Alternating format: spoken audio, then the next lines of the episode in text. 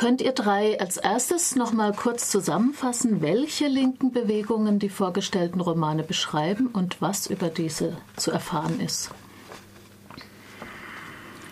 Also Raul Selig, man muss sagen, das Buch spielt ja in der Gegenwart. Ne? Es ist diese mhm. Vater-Sohn-Geschichte und es gibt nur ganz wenige eigentlich Einblicke auf konkrete Ereignisse dann in den 80er Jahren. Was man erfährt ist, dass es insgesamt also so ein Gefühl von wir sind ganz, ganz viele gab. Ja? Weil zwar haben sich natürlich die militanteren oder radikaleren stark abgegrenzt von den linksalternativen Friedensbewegten und so weiter, aber insgesamt insgesamt war es, glaube ich, schon ein Gefühl von, wir sind fast in der Mehrheit oder das ist eine ganz große Basis, was Daniel natürlich auch jetzt als im Gegensatz zu jetzt ähm, sieht. Ja, es wird zum Beispiel ein äh, Blick geworfen auf die IWF-Tagung in Berlin 88. Als, ähm, da hat der IWF eben in Berlin getagt. Ähm, da, das erinnere ich selbst auch noch gut und er, ich finde den Blick sehr interessant, weil er sagt, das war eigentlich das erste Mal, wo ähm, internationale Zusammenhänge so deutlich gemacht wurden ja, und eine ganze Stadt auf den Kopf gestellt wurden, ähm, dass es eben mehr als nur die linke Szene erreicht hat oder so, als das, was wir heute ständig haben mit dieser Anti-Klopp-Bewegung oder so, hat vielleicht ein Stück weit da, da seinen Anfang genommen. Ähm, was auch sehr deutlich wird äh, in dem Buch, ist, dass dieser Schritt äh, zur Militanz winzig war. Das ist, ich fand mhm. das vorher beim Wildenheim, was du gesagt hast, ähm, Tarek und Judith treten in die revolutionären Zellen ein. Das hört sich für uns so, das hört sich jetzt so irrsinnig an. Was, die treten da ein? Aber ähm, das kommt hier ganz gut raus, dass ähm, die RZ und äh, Rote Zora zumindest dieser sozialrevolutionäre Teil, ja, sich ja wirklich als ein Teil der Bewegung verstanden hat und dass die Nähe immer, also es war ganz nah einem eigentlich immer, man plötzlich hat man irgendwie mitgemacht, man kannte die Leute und so. Ne? Und auch Phil, diese Romanfigur hier entscheidet sich irgendwann Waffen zu verstecken und gerät dann auch ins Visier der Ermittlungen und es hat auch Folgen. Aber erstmal der Schritt, das zu tun, ja, der ist nicht so riesig. Das finde ich ähm, finde ich ganz interessant. Ja. Die Perspektive von Kirsten Ella Brake ist erstmal aus einem ganz einfachen Grund eine andere. Äh, mhm. Das ist das Aktionsbündnis Südliches Münsterland. Das heißt, das ist keine, das sind jetzt keine Metropolen äh, da war, denke ich, auch die ganze Bewegung so ein bisschen, alles ein bisschen softer und ein bisschen mehr orientiert an äh, Gorleben vor allem auch, also an am AKW-Widerstand und an der Friedensbewegung. Und äh, was, glaube ich, noch eine Rolle spielt, sie erwähnt mal Stadtbahn West, also offensichtlich äh, haben, sind die zu diesen mhm. Demos damals mhm. gefahren, ja. Aber man erfährt leider auch das wäre interessant, ja, also aus so einer Perspektive, aber man erfährt leider ein bisschen zu wenig. Mhm. Sie erzählt, sie macht immer so Aufzählungen und alles ist irgendwie erwähnt, Frauenbewegung und so alles mal erwähnt, ja, außer Häuserkampfbewegung. Also bei mit Häuserkampf war da offensichtlich in der Gegend, wo sie war, nichts. Mhm.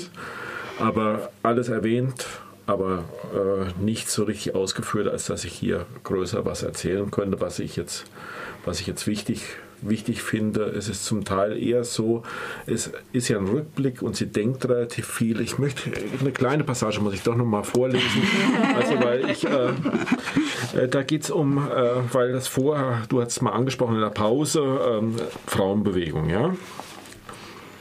Also die Männer hatten die individuellen Zimmer abgeschafft und, leben, und man lebte nur, jetzt nur noch in Funktionsräumen. Das wollte Noras neue WG auch probieren, aber nach einigen verkrampften Nächten, die das erotische Potenzial einer Eismaschine hatten, schlich sich jeder wieder in sein eigenes Bett und Sex kehrte zurück in ihr Leben. Besonderer Sex natürlich, feministischer nämlich, da wurde gekuschelt, gestreichelt, geküsst, geküsst und geredet, bis einem die Langweile zu den Ohren rauskam. Das Ganze wurde in, wurde in der Frauengruppe dann nochmal detailgetreu besprochen und so lange problematisiert, bis sich alle sicher waren, dass die neue, ganz weibliche Sexualität die echte und wahrhaftige Erfüllung sei. Nun musste man, nein Frau, nur noch herausfinden, was genau das denn sei. Dazu war der erste Schritt eine radikale Trennung von allem, was die Macho-Gesellschaft ausmachte. Und der zweite das regelmäßige Treffen der Frauengruppe. Also das Problem, was ich damit, was ich damit, was ich damit habe, ist, dass es, und das durchzieht dieses Buch so ein bisschen, also da ist, hat jemand so einen großen Abstand zu seiner mhm. eigenen Geschichte, dass es ist tendenziell so ein denunziatorischer mhm. Blick da drin. Ja? Also so, es war, mag Obwohl vielleicht... Das mit den Funktionsräumen kann ich bestätigen. Ich kann, ich, kann das, ich kann das auch bestätigen, ja. Aber ich bin trotzdem nicht, äh, nicht zu einem Schluss gekommen. Ja. Also äh, vor allem, dass, dass, äh, dass alles, was die Frauenbewegung praktisch gemacht hat, äh, zur Langeweile geführt hat, ja. wie es ja hier so ein bisschen, wie es ja sehr platt. und, und mhm. dass man sich, dass man gestraft wurde, weil man sich in Frauengruppen, gut, ich bin mhm. natürlich als Mann, aber ich habe natürlich in anderen Zusammenhängen ähnliche Sachen auch erlebt. Ja. Mhm. Immer wenn es schwierig wird, ja, deswegen ist es nicht blöde, ja. Es war manchmal schwierig, aber es war nicht unbedingt deswegen blöd. Ja, das war ein Versuch, wo sich herausstellt, er ist gescheitert worden, aber dann kann man sich ja auch angucken, warum ist es mhm. gescheitert, ne? Oder und nicht einfach einmal mit dem Hammer drauf und äh, ja. Ja, das ist ja kein Hammer, das ist ja ganz. Mhm. ja, Hämmerchen. Also Hammer im Sinn von sehr pauschal einfach. Mhm. Ja. ja. Es ist ja einfach, ja. Es ist mir ja. zu einfach. Ich habe vorhin ja schon so relativ lang über den Fokus in meinem Buch gesprochen. Ich weiß gar nicht, ob es nötig ist. Dass, also es geht um hm. militante Hausbesetzungen in Berlin und Freiräume erkämpfen und dann ja die militante Bewegung insgesamt mhm. gegen den Staat. Mhm. Gut, aber es geht ja dann, das, was du auch vorgelesen hast, auch viel um, um die Diskussion in der RZ. Mhm. Ähm, was für Aktionen da Sinn machen. Ne? Genau, genau. Diese ganzen Knieschießgeschichten, mhm, ne? wo es mhm. darum ging, bestimmte politisch Verantwortliche quasi nicht zu erschießen, mhm. aber trotzdem äh, ihnen durch sehr gewaltsame Aktionen äh, deutlich zu machen, dass sie ähm, da in der politischen Verantwortung mhm. sind und äh, als Schreibtischtäter mhm. quasi gebrandmarkt werden. Ne? Also das steckt da ja auch mit in diesen Auseinandersetzungen, auch was ja, du vorgelesen genau. hast. Ja, es ist jetzt schon so ein bisschen, bei vielen ist es schon angeklungen, dieses Lebensgefühl, was da auch drin gesteckt ist, ähm, das eben auch probiert wurde, ähm, einfach anders zusammenzuleben, anders auch Beziehungen zu leben, Liebesbeziehungen zu leben, in WGs zu wohnen, in Kommunen zu leben. Ähm, ich weiß nicht, ob ihr da noch Dinge habt, die, die das noch ergänzen oder.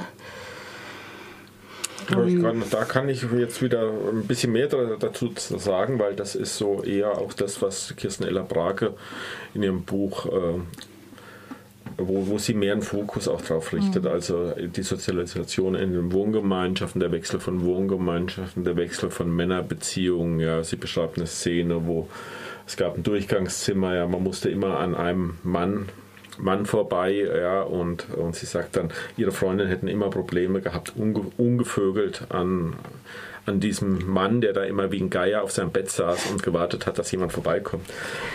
Also hat sich ein bisschen, hört sich auch ein bisschen komisch an, mhm. aber ähm, es ist natürlich ich glaube, es, äh, es geht ja so ein bisschen darum, dass da auch, äh, dass halt die Verhältnisse waren natürlich viel, viel lockerer wie heute. Ja? Also man hat äh, auch was Zusammenleben in WGs, es gab Perspektiven, dass man wirklich Geld und so weiter, Geld geteilt hat, auch mal Partner geteilt hat und so weiter. Das war nicht immer schön und nicht immer einfach, aber das war, das war eben auch Realität. Da beschreibt sie einiges dran. Deswegen verstehen sich ja auch die Protagonisten, wenn sie 30 Jahre später aufeinandertreffen. Die haben natürlich einiges auch miteinander erlebt, ja, in der Zeit. Und nicht alle sind grün auseinandergegangen. Das mhm. kennen wir wahrscheinlich auch zum Teil. Mhm. Also bei Raul Selig finde ich, das ist eigentlich das, was er halt sehr gut schafft äh, zu vermitteln, so verschiedene Aspekte dieses Leben, Lebensgefühls, was mich einfach angesprochen hat in dem Buch. Er beschreibt zum einen so ein bisschen diese Endzeitstimmung, Atomtod, Dritter Weltkrieg, Waldsterben und so weiter, was Daniel heute, also dieser Junge, als wahnsinnig martialisch äh, sieht. Und Ela sagt irgendwann, heute ist Apokalypse und keiner geht mehr hin.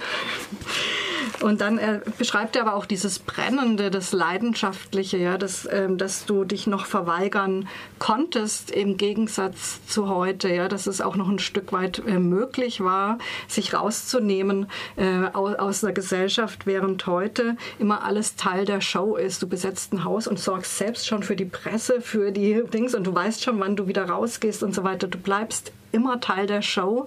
Und das war ein Stück weit, und das beschreibt er, finde ich, echt ganz gut, mhm. damals anders. Ja.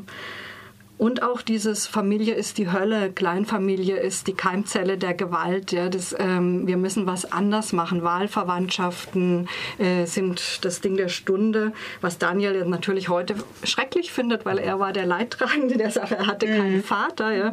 Da stehen sich auch zwei Sachen gegenüber, aber vom dieses Lebensgefühl einfach aus, aus anderen Familien gekommen zu sein, das erinnere ich sehr gut und das ähm, würde ich sagen, das trifft er wirklich total gut und auch dieses konsequent gemeinsame, kollektive, solidarische. Ja. Das ist aber leider mit einer hohen Moral und teilweise inquisitorischen Strafgerichten und Ähnlichem, das kommt auch vor, ähm, durchgesetzt wurde, was zum Teil ganz furchtbar war. Ich glaube halt, es ist auch wenn so politische WGs beschrieben werden, das ist nochmal was anderes wie, wie äh, so äh, jetzt WGs, die eher, äh, also praktisch, wo das Lebensgefühl, sagen wir mal, äh, ganz weit vorne steht, ja, wo es mhm. genau das nicht ja, gibt. Ja. ja. Das ist, genau. äh, weil das äh, hat, natürlich, hat natürlich Folgen. Ja. Mhm. Also erstens gibt es da, glaube ich, eine größere Enge und Verbindlichkeiten in diesem politischen, mhm. aber es gibt natürlich auch größere Graben und Zerwürfnisse. Ja, auf jeden Fall.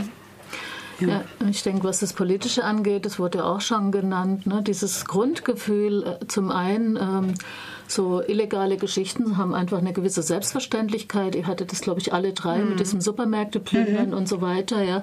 Ähm, und auch dieses Gefühl, was du gesagt hast, das, ne, was der Raul Selig auch äh, genannt hat, dieses äh, wir sind so viele, wir sind mhm. total machtvoll und wir können die Welt auf den Kopf mhm. stellen. Ne? Also ich finde, das, das ist auch so was, wo ich gar nicht weiß, ob das einfach auch eine Altersgeschichte ist, dass es jede politische Szene eigentlich für sich so empfindet, wenn sie jung ist, oder ob damals wirklich nochmal ähm, ein anderes eine andere politische Kraft spürbar war finde ich ganz schwer zu entscheiden. Das wäre also, interessant, vielleicht ähm, jüngere Leute dazu zu, zu befragen, wie sie das jetzt empfinden.